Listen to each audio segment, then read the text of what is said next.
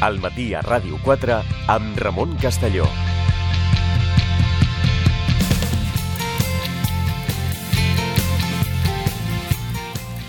Deu i sis eh, del matí, continuem al matí a Ràdio 4 i ara el que hem de fer és intentar comprendre i fer eh, entenedor el coneixement eh, científic i això ho farem parlant del paper dels intermediaris.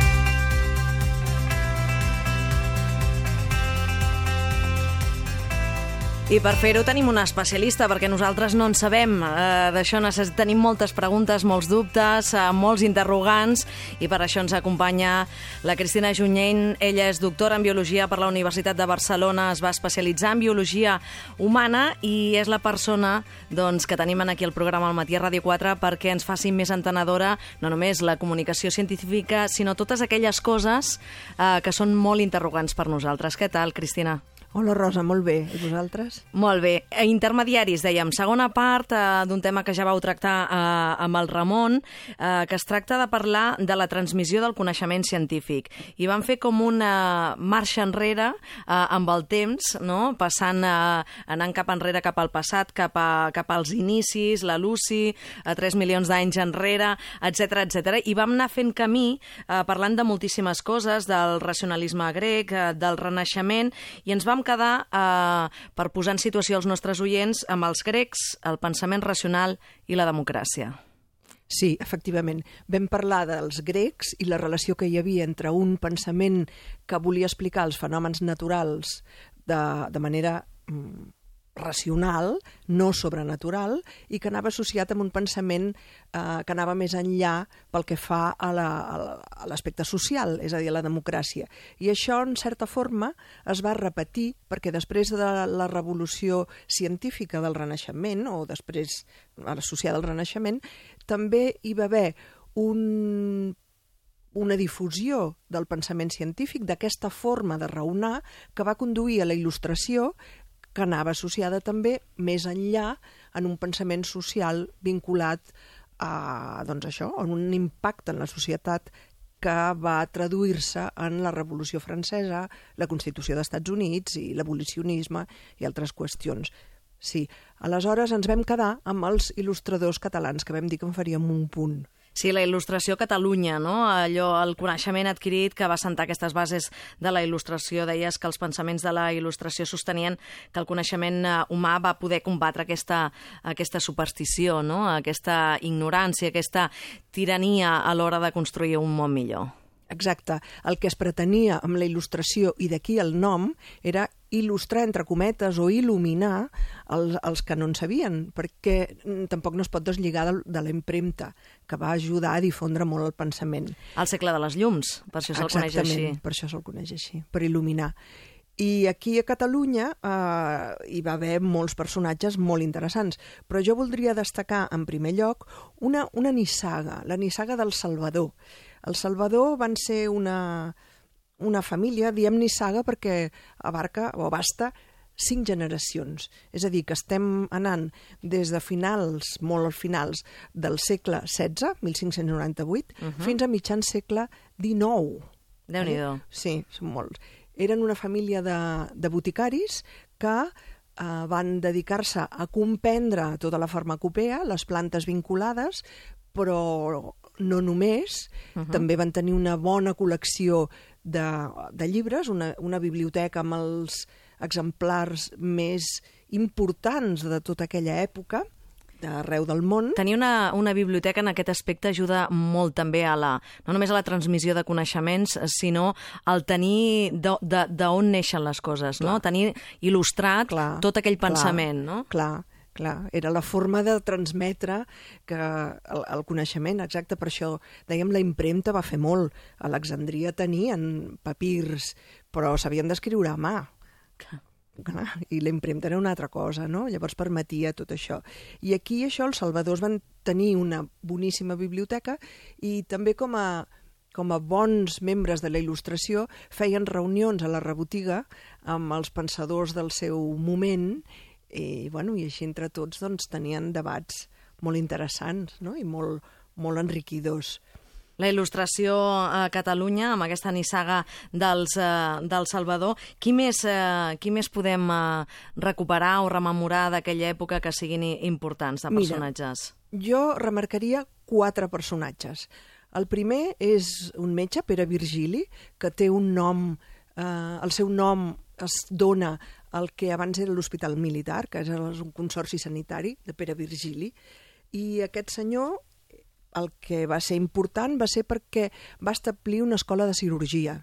Ell va, va néixer a Catalunya, però va viatjar, va estar per Cádiz, per Cuba, a Puerto Rico, i llavors quan hi havia enfrontaments o, o guerres, ell veia que els soldats quedaven desatesos. I aleshores va voler reivindicar, en certa forma, el paper del, del cirurgià, perquè recordem que en aquell moment els metges eren una cosa, però els cirurgians estaven més a prop dels barbers, uh -huh. i aleshores ell va voler crear un corpus i realment el, el, el rei, que llavors era el qui tenia es posaven mica, aquestes sí. coses, doncs... Que tenia el poder de decisió final. Exacte, sí. Doncs va, va afavorir la creació d'una escola de, de cirurgia, cirurgia a Cádiz i a Barcelona, també. Saps? Un altre personatge va ser Antoni Martí Franquès, era un nascut a Altafulla, que va ser molt important arreu del món perquè era molt, molt versàtil. Ell es va formar bastant, era molt autodidacta, era de casa bona, i podia comprar aquests llibres que deies. No? Llavors es va formar. Uh, si s'ha de destacar una de les moltes coses que va participar és en la que va trobar la quantitat d'oxigen, el percentatge d'oxigen que hi ha a l'atmosfera. Llavors... Una dada important. Important, perquè Lavoisier deia, que també era un dels altres que va trobar que a l'aire existeix oxigen, el Lavoisier deia que hi havia un 25%. El Priestley, que ho va trobar a Anglaterra, deia que hi havia un 28%.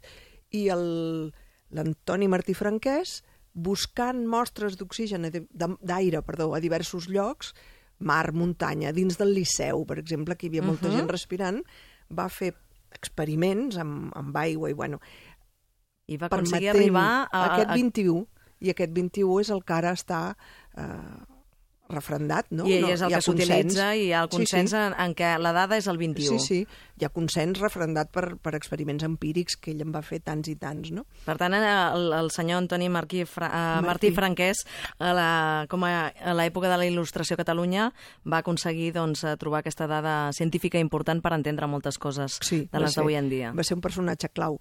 Un altre personatge clau va ser Salvai Campillo, que era metge de formació i ell va estudiar l'impuls nerviós, que li agradava molt. Impuls nerviós. L'impuls nerviós... Expliquem això als oients. L'impuls nerviós és, és... La, la informació nerviosa passa... Té un aspecte bioquímic i un aspecte elèctric, podríem dir, uh -huh. de càrregues de ions. Llavors ell va estudiar aquesta transmissió i de, va anar derivant fins a ser el creador el, de les primícies, o sigui, un primer telègraf Imagina't, de ser metge i voler estudiar, que, que va estudiar també era, es dedicava a moltes coses. De metge també va, enginyer, exacte, no? Exacte, una cosa així. Fins al punt fins al punt que ara, ara vull dir la setmana passada, el que és l'Institut d'Estats Units d'Enginyers i Electrònics i d'Energia l'estan reivindicant com a preliminar al telègraf que després es va generalitzar i va, van volen considerar que és com una fita internacional. De un fet, pioner, no? Exactament. Un Aquesta pioner. és la paraula, sí, sí. Salva i Campillo. Un pioner. Un altre va ser Francesc Carbonell i Bravo, que va ser un farmacèutic. Aquest eh, personatge va establir el que deies abans, va normalitzar la farmacopea i va, el que ell va fer que va ser professor també a la Junta de Comerç de Química, va establir unes bases científiques de la, de la farmacèutica en aquell moment. No? Llavors, una qüestió que dèiem també amb el, amb el Ramon era situar eh, aquests personatges en els carrers de Barcelona.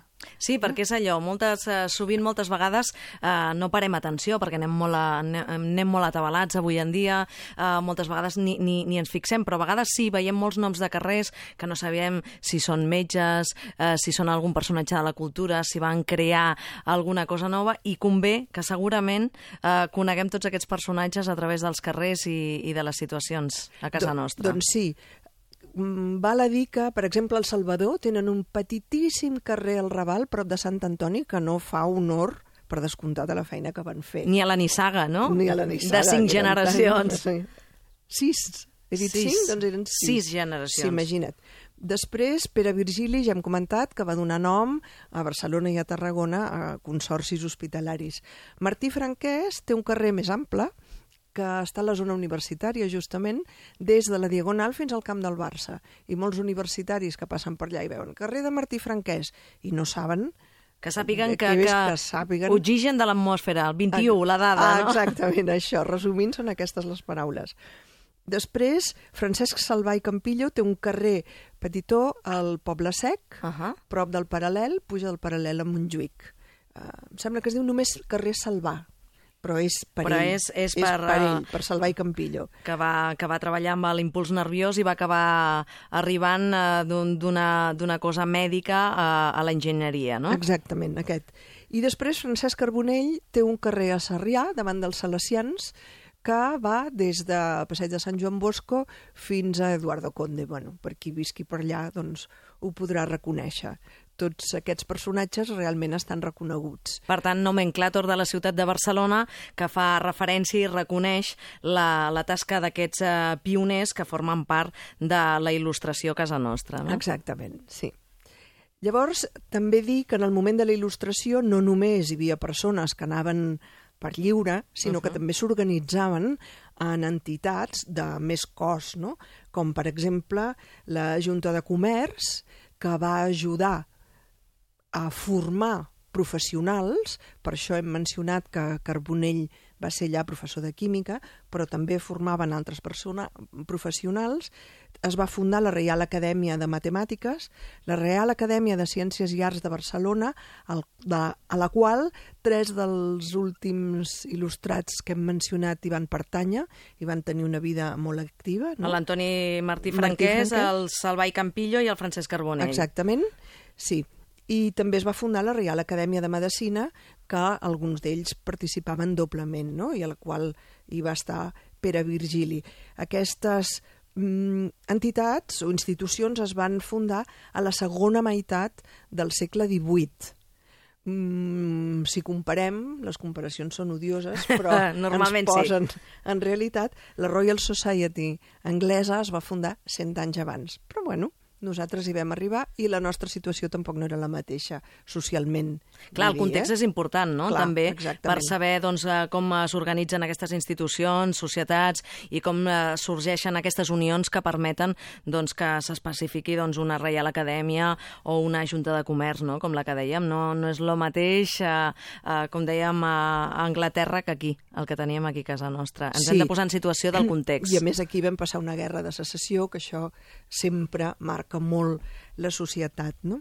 Llavors, eh, totes aquestes institucions pensem que eren el moment en què la universitat també estava Cervera, amb la qual cosa van tenir un, un paper docent a, a, a Barcelona, que no eren l'únic lloc en què es coïen activitats científiques, però mm, és la capital, no, no es pot negar, no? I aquí és on passaven les coses. I de la il·lustració, eh, Cristina, passem a la revolució industrial, Clar.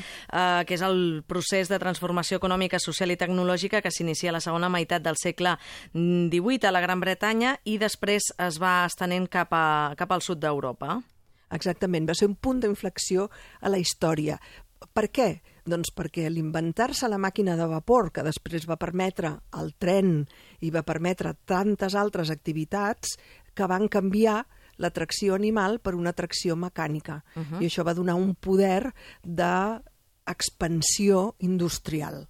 Clar, molts canvis també eh, a la vida de les persones, eh, també a l'hora de, de treballar, eh, de l'organització és totalment diferent, no? A nivell social, Clar. i això mm, també provoca que hi hagi novetats a nivell científic. Clar, després de la il·lustració, que hi va haver una difusió del coneixement, aquest coneixement difós, hi havia moltes persones que pensaven, i llavors no es pot mm, vull dir, és evident que cau pel seu propi pes, que moltes ments, pensant d'una manera racional, van arribar a obtenir eh, invents i formes de treballar molt més productives i molt més eficients. I a més també canvien els serveis bàsics, no? Amb, amb tota aquesta revolu re revolució a nivell econòmic, social i tecnològic provoca també molts canvis eh, associats al treball de, de l'obrer, no? Molt, primer hi va haver una revolució demogràfica molt important, que és quan des dels pobles es va anar cap a les ciutats, arreu de l'Europa occidental i d'Estats Units també. Anava molta gent a ciutats. A ciutats la densitat era altíssima. Amb aquesta qüestió mèdicament també hi havia problemes que s'havien de solucionar. D'altra banda, no estava només localitzat a ciutats, que sí que era el màxim, però hi va haver també canvis al paisatge fora de les ciutats. Pensem a Catalunya, per exemple, les colònies tèxtils, al llarg de molts rius, del Llobregat i, i d'altres rius, n'està ple. En allà la vida també va canviar molt. Allò eren com centres bastant tancats. Hi ha un llibre bonic, i es va fer una pel·lícula, no? Olor de colònia, Sí. que era molt maca. Doncs allà s'explica bé com era la vida dura a les colònies. Clar, perquè era com una petita ciutat, Exacte. de, allà un microclima, no? on, on, on tot passava allà mateix. A més, Sí. les condicions no eren, com tu deies, és una co- condicions de treball dures, Dures. complicades. dures a tot arreu. També és quan més endavant va donar lloc que sortissin moviments obrers reivindicant els seus drets, jornades de menys hores, dies de festa i qüestions d'aquesta mena, no? que van comportar canvis socials com, com dèiem, també canvis en l'agricultura, el fet que hi haguessin segadores i altres eines que Facilitava la feina. Clar, facilitava la feina, La mà però alhora era també diferent. esclavitzava una, una mica. No? Quan aquestes uh, colònies tèxtils del Berguedà invitaria els oients que les anessin a visitar, perquè n'hi ha moltes que són obertes per visita turística, però turístico-cultural, podríem dir, no? Clar, el no- nostre patrimoni tecnològic. Han estat reconegudes per, eh, com a destinacions d'excel·lència per una entitat europea que fa eh, que promou, no? que dona aquest guardó. N'hi ha moltes a la, a la part interior, també a Manresa, Cercs, eh, hi ha moltes zones. N'hi ha, Berga. a Berga, que n'hi ha algunes que poden veure doncs, a la gent a vegades eh, doncs, eh, quan es van passejant, que algunes sí que resten abandonades, però n'hi ha d'altres que sí que s'han eh, conservat i es poden visitar i a més hi ha un treball no, museogràfic que permet doncs, entendre i, i fer-se una idea del, del que passava en, aquell, en aquells moments, en aquella situació. Exactament, sí, sí. I anem als inicis de la, de la divulgació a Catalunya. Uh, hi ha uh, com un que podríem dir, un, un personatge molt important que dèiem abans a micròfon tancat amb la Cristina Junyent, uh, que és la nostra experta, que podria ser el Carl Sagan de la, de la seva època, no? Expliquem, qui és aquest personatge, com es deia, i què va aconseguir fer. Aquest personatge és Josep Comas i Solà i en dèiem que podia ser el Carl Sagan perquè tenia dos vessants, la vessant científica i la vessant divulgadora.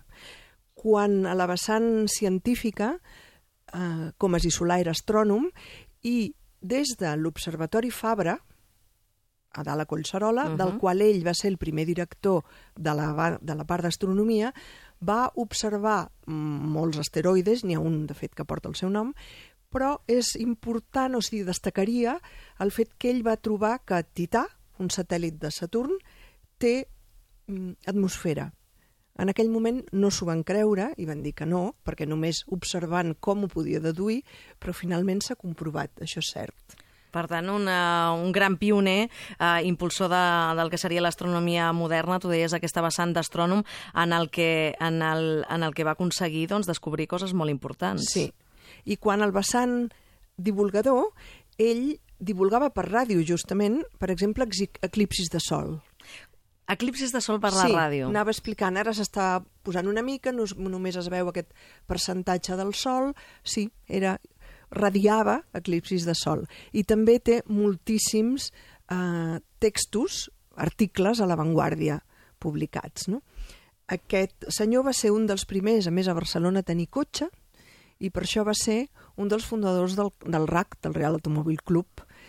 I, bueno, llavors, bueno, que, vull dir que va ser notori, que va tocar molts camps, com molts Sí, no, no, d'ells, no, perquè no és només amb un sol camp, tu deies Mm, aquesta doble vessant no, de divulgador científic i, i d'astrònom, i a més a més en, a, en aquest cas eh, hi ha un lloc, un observatori, una casa molt preciosa, Sí. un lloc que, que val la pena eh, visitar, que està vinculat a, a tota la trajectòria i, i tot el treball que va fer Josep Comas i Solà. Sí, el que vols dir és Vila Urània. Sí. Vila Urània és un centre cívic que està situat entre plaça Molina i Gala Placídia i entre Via Augusta i el carrer Saragossa, que és el que era casa d'ell, i per això li va posar aquest nom, Vila Urània.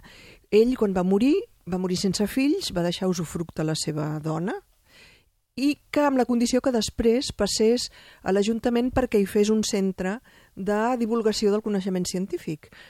Aquest lloc durant uns anys va ser guarderia, després va estar tancat, es volia enderrocar, però finalment per reivindicació de veïns i altres entitats vinculades amb la ciència es va aconseguir que es complís el que havia establert Josep Comas i Solà. Convidem també els espectadors que la vagin a veure. És una casa allà on ell vivia, és el bar, i a sota té una exposició que ara és sobre ell mateix, sobre Comas i Solà, i al costat s'ha construït un centre preciós, gran, clar, nítid, que ha obtingut un premi eh, arquitectònic per les seves condicions de sostenibilitat no, en l'edifici.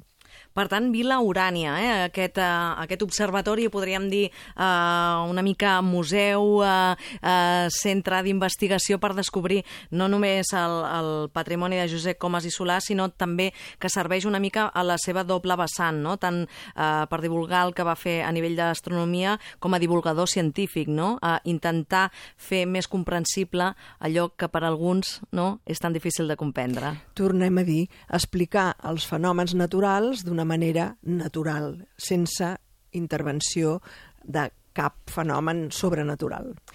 I això ens porta a que, eh, parlant eh, del senyor Josep Comas i Solà, eh, que el periodisme científic, no? perquè ell, ell com ni que sigui la ràdio, amb aquestes retransmissions que feia de l'eclipsi, ja era també una, un promotor no? de, la, de la divulgació del periodisme científic. Un, només una pildoreta pel, promer, eh, pel proper dia, Cristina. Molt bé, doncs deixem-ho així uh, in, encetat, no?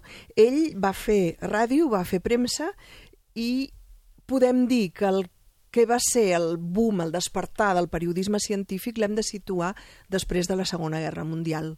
Recordem que a la Segona Guerra Mundial hi va haver un paper molt important, molt més que la primera, òbviament, pel desenvolupament tecnològic, de l'aviació. Llavors, i també la premsa s'havia estès molt més. Per tant, hi havia molta informació sobre el paper que tenien els avions en l'atac la, i la defensa durant la guerra també els radars, radars. i altres fenòmens associats, no? com tiraven paperets um, o, o espurnes metàl·liques per enganyar uh -huh. els radars i per fer-los secs, perquè Clar. no detectessin els, els avions.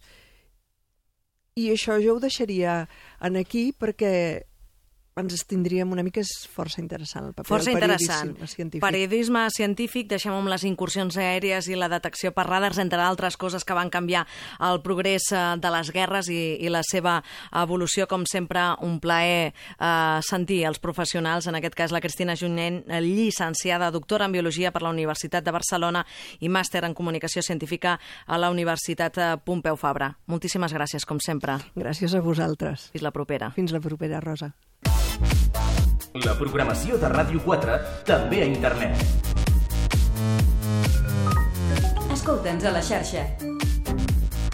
Clica rne.es barra Ràdio 4. Un portal ple de possibilitats. Pots escoltar la ràdio, baixar-te els programes, participar, opinar. Escolta Ràdio 4 a la xarxa. Clica rne.es barra Ràdio 4. La primera en català.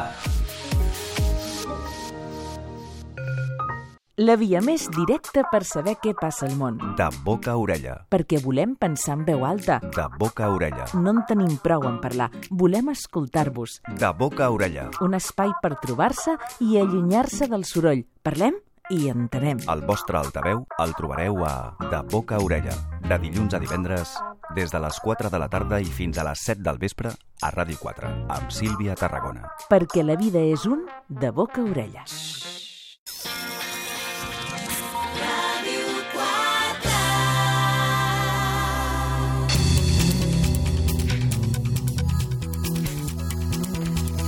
Passa un minut de, de dos quarts d'onze del matí. Continuem al matí a Ràdio 4 en aquest dimarts eh, 2 d'octubre i comencem el repàs a alguns dels fets eh, que van tenir lloc eh, tal dia com avui. El Comitè Olímpic Internacional triava un 2 d'octubre la seu dels Jocs Olímpics de l'any 2016. David Gallac, què tal? Molt bon dia. Bon dia, Rosa. Així és, Rio de Janeiro era la ciutat triada per a fer els Jocs Olímpics i s'imposava a la candidatura de Madrid, la capital d'Espanya. Arribava fins a la final, però no aconseguia emportar-se la victòria. Rio es convertia així en la primera ciutat sud-americana en celebrar uns Jocs. Escoltem el moment i com es transmetia des d'aquesta casa. Tonight, I have the honor to Hoy announce that the games Tengo of the el honor de 31st anunciar que los Juegos de la Olympiad 31 Olimpiada to son city para la ciudad de Rio de Janeiro.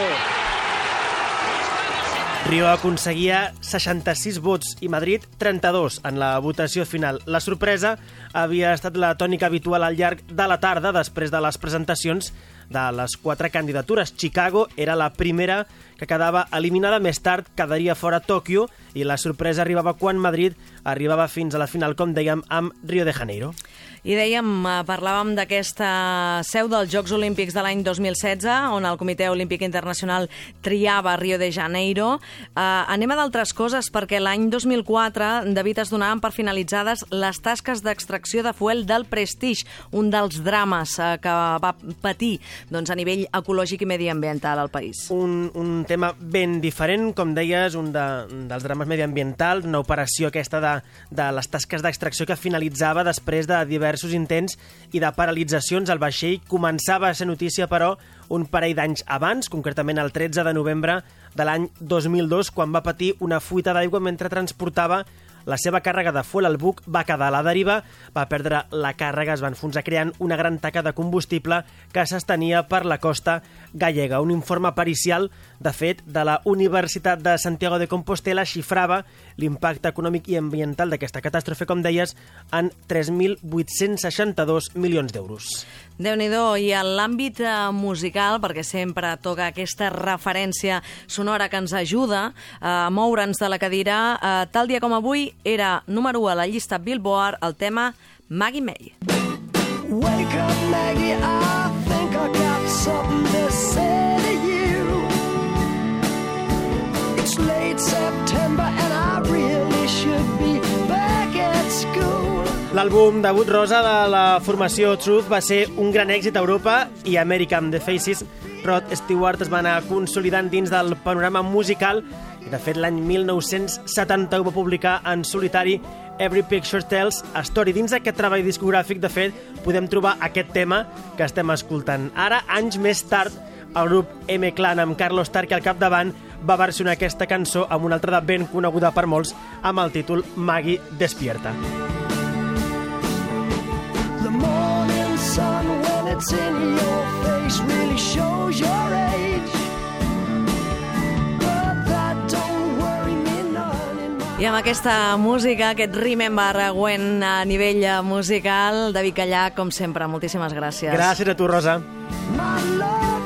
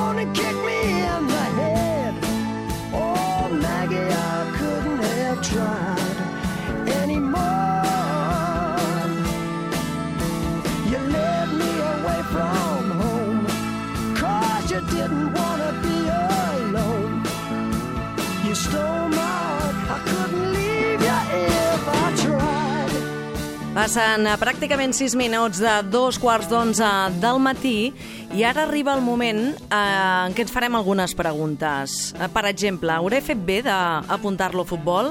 S'ho estarà passant bé? Fa masses hores? Està esgotat? Té aptituds per la música o pel violí, concretament? Tot això, com sempre, de mans d'una experta.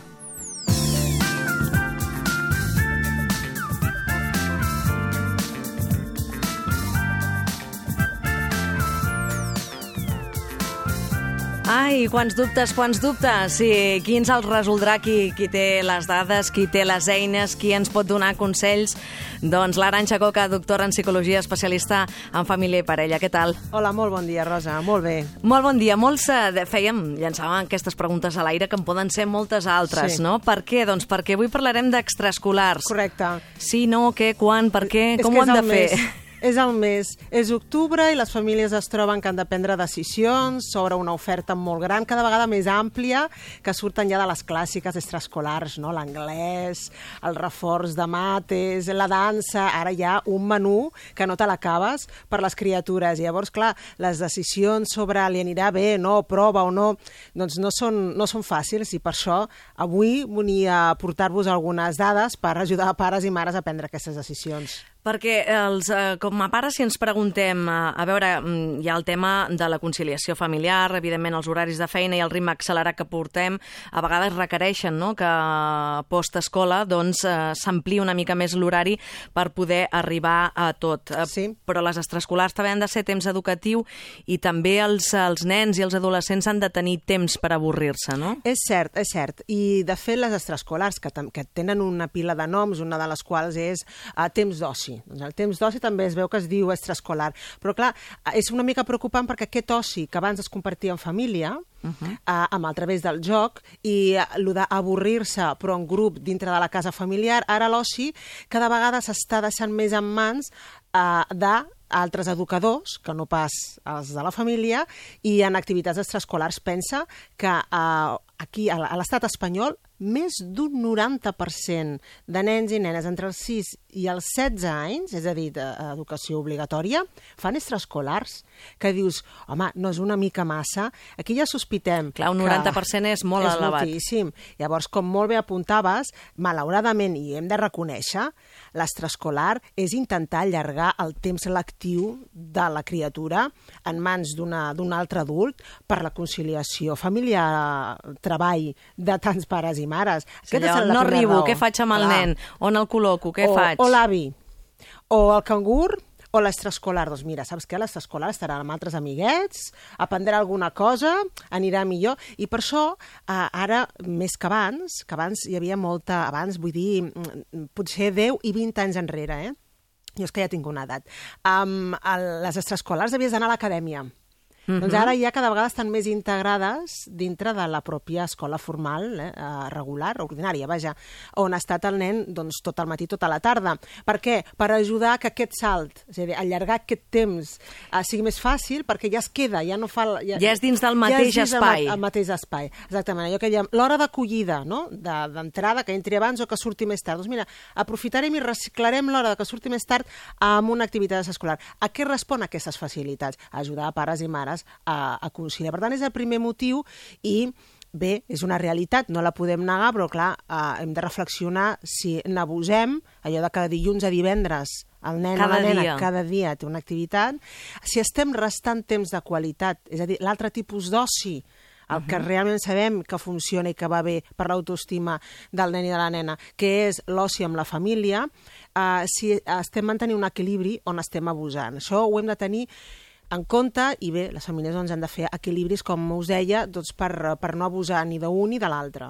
Sí que també una, un dels uh, fets importants que destaques com a finalitat objectiu d'aquestes extraescolars és treballar a, a, a altre tipus d'habilitats. És a dir, hi ha sí. potser les cognitives, ara parlem de mates, socials, uh, medi, el Sí. que es fa uh, en el currículum escolar, sí. uh, però hi ha també altres coses, no? valors, uh, aptituds, habilitats socials, Sí. que complementen aquesta formació i que són, són tan o més importants doncs, que, que tenir moltes coses clares i continguts. I tant, la pròpia vivència, és a dir, d'una banda són els aprenentatges formals que ajuden a reforçar aquells aprenentatges que no s'assoleixen bé o completament en, en les hores lectives a l'escola, d'una banda, però d'una altra, la formació de la persona, és a dir, que aquell nen nena tingui experiències, vivències de qualitat que li permetin ser en el futur un ciutadà sociable, amb sociabilitats eh, i amb una molt bona autoestima, que és la garantia o l'aval per tenir adults en el futur, també mm, nens i nenes en el present, però sobretot adults en el futur, sants. Amb això et diré una cosa molt, molt curiosa. S'han fet molts estudis eh, i per saber si realment l'extraescolar en quin grau ajuda. Clar, la, la, la part positiva, no? Eh, Allò, el ajuda o no valor. ajuda, exacte. És a dir, diem, no, això li anirà molt bé perquè reforçarà matemàtiques. Segur? Segur? O no, o no pesarà més que l'estem estressant a que ajudi en aquella àrea, no? O l'esport. L'esport és molt sa, li anirà molt bé per desenvolupar-se físicament, per ajudar a desenvolupar habilitats amb els amics, però de veritat, i en quin grau? Doncs han sortit estudis quantitatius que és el que ens agrada, la xitxa, Sí, l'estadística. no? Allò, els números, els números canten. Perquè si no tot és, bueno, per sentit comú i per, i per tenir bones intencions pares i mares. No, doncs ja tenim números. I sabem que un nen o nena que faci una activitat de- d'aprenentatge formal, és a dir, un reforç anglès, Sí. mates, cosa, um, avança, o sigui, té, una, té un guany, una ganància de dos mesos i mig per sobre, eh, més endavant, del que faria només a l'escola. Per tant, cert, certament, ajuda, realment ajuda a avançar aquella criatura, el que només per l'estudi d'aquelles mateixes àrees en, en, hora, en horari escolar eh, faria. Per tant, home, no està gens malament. I sabem que això en quant a aprenentatges formals. Uh -huh. I en aquells aprenentatges, eh, o activitats, millor dit, esportives o artístiques, també, però un mes. És a dir, el guany el fan només un mes. És- Una miqueta menys. restem, no? Sí, però en canvi, en qüestions d'habilitats socials i d'autoestima, doble. És a dir, avança també dos mesos i mig el, el que guanyaria només per les experiències que tindria aquella criatura si només eh, fes aquelles activitats artístiques o esportives només dintre de l'horari lectiu. Per tant, cert, l'extraescolar ajuda. Si el nen està ben ubicada a l'extraescolar, per tant, l'hem de triar bé, Sí. que és un altre tema, i si no ens passéssim, i aquí perdona'm que et doni una altra dada estadística d'aquestes que ens agrada, i això l'ha tret a la Universitat Autònoma de Barcelona amb un estudi que és del 2013, però bé, jo crec que encara no està obsolet perquè realment van fer un estudi amplíssim de moltíssimes famílies per saber quan ens passem amb una, amb unes, eh, amb una vida extraescolar. Quan saturem Quan- massa quan saturem a la massa.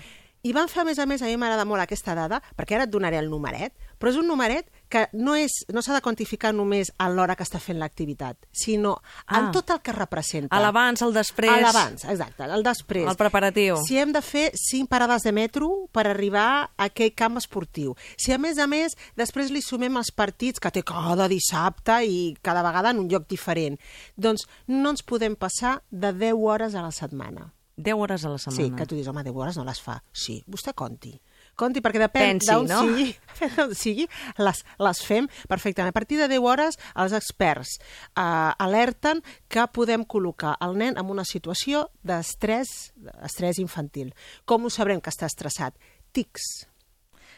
A veure, expliquem-ho. Ah, sí? Els tics facials, sí. Uh, és, és un primer símptoma molt comú. Penseu que els tics facials tenen uh, una incidència, i veiem, major en la infància que en adults. Aquells ulls que obren tant, que no obren tant, que ni que apreten, eh? I mm, el bruixisme, que és quan apretar les dents Les durant la dents. nit, que, escolta, estàs a la... meus pares diuen, estic a la meva habitació i el I vaig sento. sentint el re, re, re, I re. què és això? És com un ratolí? No, és el, és el meu fill que està movent uh, les mandíbules, les està apretant fortament. Um, les ungles, les, aquelles ungles. Menjar-se les ungles. Sí, ja en trobem nens de 4 anys que ja gairebé no en tenen, se les pelen i es fan mal, de vegades amb sang i tot. Um, són signes d'alerta, pot respondre a moltíssimes coses perquè la vida d'una família doncs, hi ha molts factors, però ja que parlem de les extraescolars, vigilem i tinguem també en compte aquesta variable, si és que potser l'estem col·locant pel seu bé, perquè s'ho passi bé, etc etc. I al nen eh, li agrada l'extraescolar, però és excessiva. Però potser n'estem fent un gra massa, un gra no? massa. Mobilitza excessivament doncs, eh, la vida, la mobilitat, la logística d'aquell nen o nena i, i tot això acumuladament doncs, provoca, com us deia, eh, pot provocar eh, estrès infantil. Llavors hem d'anar en compte amb aquesta dada. No, no ens hem de passar en la comptabilitat total de 10 hores a la setmana. Uh, I després, com et deia, mm, triar-la bé. Criteri de selecció. Sí, Aquí anem, no? aquí. Clar, depenent de l'edat i depenent, suposo, de la personalitat del nen o nena, Sí, no? De, sí. de, de com sigui i el Sí. que li convé més. Jo sóc molt partidària de fer una doble divisió, és a dir, mm, està, de forma estàndard o oficial hi ha tres tipus d'activitats extraescolars.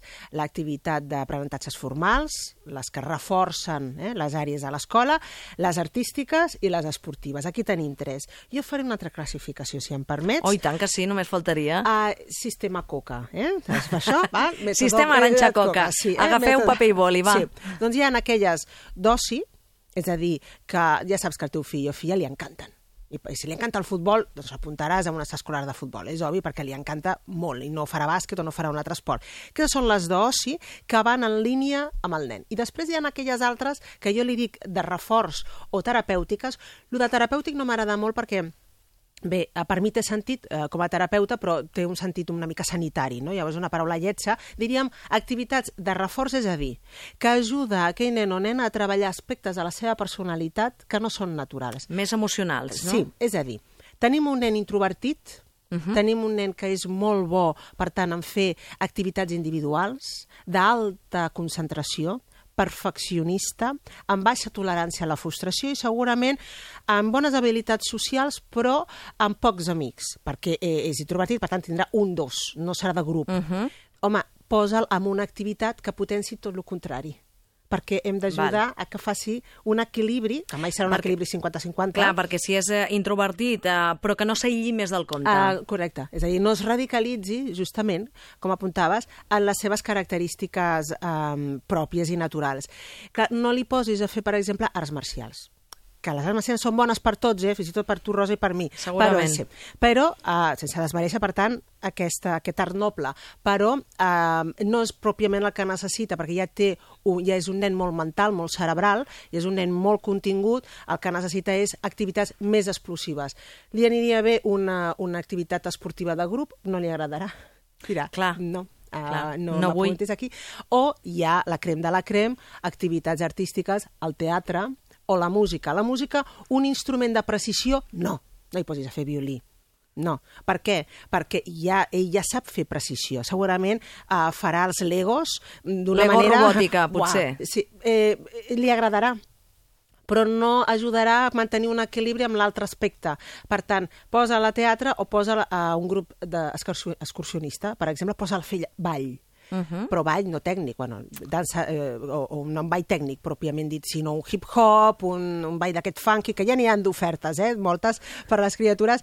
Um, clar, en aquest sentit, aquest tipus d'activitats no agraden a aquell nen o nena que no entén, mama, si no m'agrada, papa, si no d'això, per què m'apuntes aquí? Dius, perquè, carinyo, et va bé per tu treballaràs coses i descobriràs coses de tu que no les, ni les coneixes. Estiguem-nos-hi una estona. Llavors, Reforç positiu, no? És Una un mica. reforç positiu. Li has de vendre una mica i, clar, no el treguis a la primera, a la primera de canvi perquè, clar, ja sabem que de manera natural no li sortirà, però s'adapten. Si aguantes, si tens una mica de paciència, en la primera, segona setmana, en quan ja fan algun amiguet, Clar. alguna amigueta, i sobretot si aprofites que ja, ja hi va algun nen conegut, llavors ja es queden.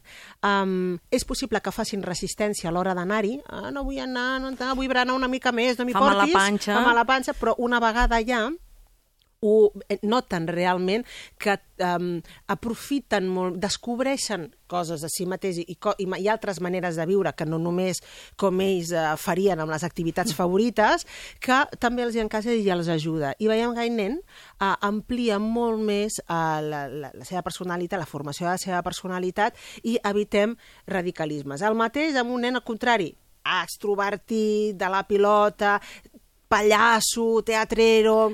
Uh, El que és un nervi, no? Un nervi. Dius, escolta, aquest posa'l a fer violí. Clar, dius, no, hombre, no, a violí o arts marcials, perquè l'art marcial és com un ioga. No? És Am, concentració. És concentració. La norma, no fer mal, un control del cos. Per exemple, molts diuen, amb lo nervi que és, només faltaria que li posés a ensenyar, a que li ensenyen a fer cops i Clar. punys, no? Dius, no, no, al contrari, uh, l'ajudaran a la tècnica, en tot cas, de, del cop, no al cop a lo bruto, sinó al per què, al quan, a un autocontrol de la pròpia força que els nens els hi costa de vegades moltíssim doncs, a, a controlar la força que tenen, perquè són tan, imp, uh, tan impulsius i tan explosius, tenen una energia tan alta, que ells mateixos se'ls en van les mans. Dius que no t'han... Ai, no! Doncs li has donat un cop de puny al del costat amb aquest moviment de braç. Llavors, un art marcial els hi va bé, o treball de contenció, com per exemple la, la robòtica, o com us deia, o per exemple el dibuix, però el dibuix tècnic, eh, el, de, el del bodegón. El de més precisió, El no? de El de- precisió. el d'estar concentrat. Sí, uh, i els ajudarà a guanyar capacitat d'atenció sostinguda que també els anirà a aquests nens a la classe, perquè són aquells que s'aixequen, s'asseuen, s'aixequen, s'asseuen. Senyoreta, vol que l'ajudi? Dius, no, no, no vull més voluntaris.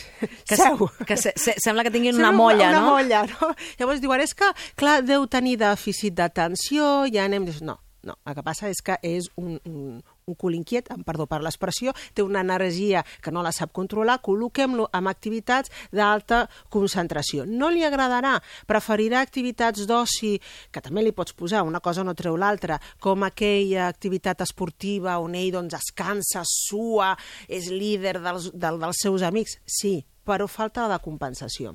Moltes vegades jo com a terapeuta em porten casos de nens amb determinats perfils i jo els dic, no necessiten teràpia. No faré un treball aquí al despatx. Col·loquem-lo amb activitats durant un temps que intentem que aguantin, eh, ja que hauran d'aguantar una teràpia, que això sí que és dur, Ja. no, que aguantin un extraescolar que potser no serien la que triarien a primeres.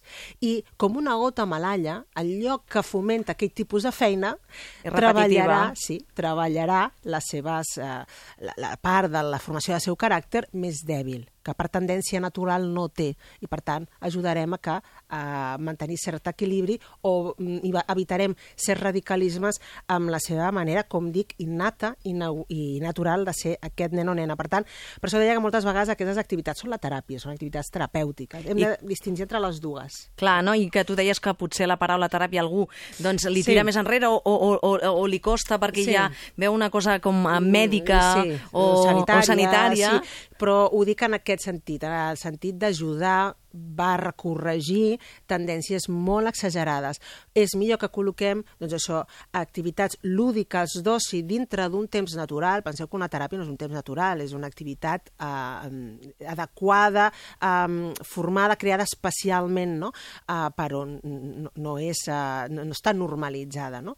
Eh, millor en una activitat normalitzada com les extraescolars, en aquest sentit, doncs eh, és, és una opció molt bona. Per tant, reflexionem, nen té l'activitat d'oci i necessita una activitat de reforç perquè l'ajudi a compensar aspectes del seu Balança. tarannà, sí, doncs un i l'altre, sense passar-nos aquelles 10 hores que ens marca la UAB, eh, que hem de tenir en compte. Que hem de tenir en compte el concepte 10 hores, eh? no passar-nos d'aquí, eh, evitar la, la sobresaturació de l'agenda del nen, no racionalitzar aquestes agendes, no? perquè dèiem al principi el descans és necessari, el joc i, i l'avorriment eh, també, Sí. i ull deies també a l'estrès infantil, abans deies, parlaves dels, dels tics, del bruxisme, de l'apretar, eh, però també hi ha, eh, quan els veiem allò molt cansats i no dormen per les nits, Ah, clar. també, també pot ser un símptoma de per que... descomptat. Si dificultats en, en prendre la son, molts pares diuen se m'ha desprogramat el nen. Jo què és això? Que se Com? Se t'ha desprogramat? Com el mando de la tele, el comandament de- sí, de la sí. tele. Diu, sí, perquè ja ell sempre no ha estat de dormir malament, o, o sí, però ja havíem agafat un hàbit, i de nou l'ha perdut l'hàbit, i, i ja no dorm ni a les 9 ni a les 10, ara ja et demana que tornem una altra vegada al seu llitet, que ens hi quedem una bona estona fins que agafa la son. Escolta, una altra vegada, marxa enrere, hem anat dos passos enrere, amb, amb el que havíem guanyat amb l'hàbit de la son. Doncs aquestes desprogramacions eh, són habituals. Bé, per la, la, el síndrome postvacacional. Ara. Vale, vale, vale, sí, al setembre passa, es desprogramen tots els nens, però que els adults també anem Clar. desprogramats, eh? Però dius, no, més endavant ha començat a l'escola, ha començat l'horari escolar, um, les extraescolars, i arribem a un Halloween, eh, per posar aquestes dates, octubre, novembre, que no hem agafat hàbit, sobretot, alguns sí, però d'altres costen. Per exemple, la son. Bueno, tenim un nen estressat, realment. Hem de valorar en el menú, eh, que ara, com deia al principi, que estem fent de les seves hores lectives formals i no formals, el resultat quin és? Uh, hi ha una sobreexcitació, del nen d'una banda, o bé hi ha un esgotament. Penseu que l'esgotament, això en alguns llibres de psiquiatria, i, i està, i em fa, fa molta gràcia, alguns estudiants m'han consultat, i això, això no és molt fort, i dic, no, no és molt fort, es queda curt, al contrari, que mm, arriben a comparar que un nen cansat fa trastorn de conducta, com si tingués un problema, un diagnòstic de trastorn de conducta, és a dir, eh, es torna agressiu, pot llançar coses, eh, és té una energia que dobla l'energia Desbordant. desbordant mm, més, més de la que té durant tot el dia, dius, què li passa?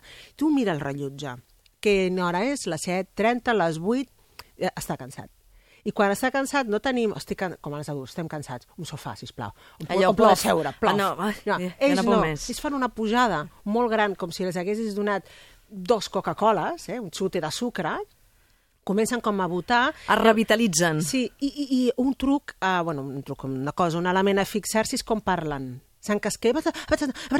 Llavors dius, no, no tens un discurs ordenat, m'ho vols dir tot, m'estàs explicant coses amb una excitació, i farem aquí, farem... És a dir, entra com una fase maníaca que dius, estàs, nen, rebentat. Ara, com el fiques al llit? Aquí, aquí. aquí. Aquest és el punt, A no? veure. Dius, bueno, li dono un bany molt calent que li baixi la tensió, molts pares ho han fet, eh? un bany molt fred perquè pari. No? També ho han fet, eh? molts pares i mares. Jo, jo li dono una bona... Poso sota el- el- l'aigua freda, li tiro... El, llavors ja queda tan estorat, pobre, obre els ulls com volent dir què m'estàs fent, llavors ja, pam, al paro. Jo, bueno, sí, Però això és acció-reacció Ah, una mica... Sí, una mica traumàtic pot arribar a ser. Papa, mama, què m'estàs fent? No? Llavors aquell nen queda realment en xoc. No, no, no cal col·locar la- el nen o la nena en xoc. Cal reflexionar quin horari està fent, si està fent un accés d'hores, mm? si està fent un accés d'activitats lectives més no lectives, que és aquest temps d'oci o d'extraescolars, um, i si hem d'ajudar-lo amb molta paciència, canviant eh, el que hem de canviar durant les hores diurnes, uh, uns hàbits on hem d'avançar l'hora de sopar, no diu, aquest aguanta, doncs ja soparem a les 9. No, no, no, no. Tu el que has de fer és avançar una hora, començar a sopar a les 8. Mm? I ja a la, el dutxes més tard, el banyes més tard per ajudar-lo, eh, el que se'n diu a la inducció a la son. Mm? Um, L'ajudes a que agafi un hàbit d'activitat d'inducció a la son o de repòs, que és la lectura. I és eh? allò de baixar pistons, eh, també, una mica. I amb molta, pa- eh, això no es fan un dia, però sí que es fan 15. Eh? En 15 dies ha d'estar eh, amb paciència, compten els caps de setmana, dius, bueno, el dissabte farem una excepció. Si està en fase programació, no, ho pots, no et pots saltar el dissabte, perquè el dilluns tornaràs a començar. Per tant, no, paciència el dissabte, durant aquells 15 dies tenim dos caps de setmana que regularment, encara que diguen, no, és que és dissabte, ja, però a les 8 igualment superem i a les 9.30, com a molt tard, tu has d'estar allà amb el llum tancat. Uh, si fem això, però no revisem les activitats del dia, és, uh, és gairebé absurd. Hem És- és feina que és llancem a la brossa. Ah, Exactament. Eh? Per tant, com us deia, vigilem que arribin excessivament esgotats mm? i uh, tant, eh, si... I això sí, després quan fan una alta activitat de concentració a l'escola, s'adormen. O sigui, el tens fent l'àrea a la classe que et, diu el, eh, el professor jo crec que s'adorm, no? estava així com amb, com amb el cap, fins i tot crec que ha fet cabusades, i en canvi a, la, a casa doncs va superexcitat, hem d'anar en compte. Per tant, ja ho veieu, eines de tot tipus, hem eh, resolt molts dubtes, eh, tenim moltes dades, eh, heu d'anar prenent nota de tot el que ens ha dit l'Aranxa Coca, doctora en psicologia, especialista en família i parella, que ens ha donat moltes dades per entendre millor el tema de les extraescolars. Moltíssimes gràcies, Gràcies Arantxa. a vosaltres, un plaer. I ara us deixem amb els companys eh, d'informatius que us actualitzen la informació i tornem quan passin 5 minuts de les 11 del migdia.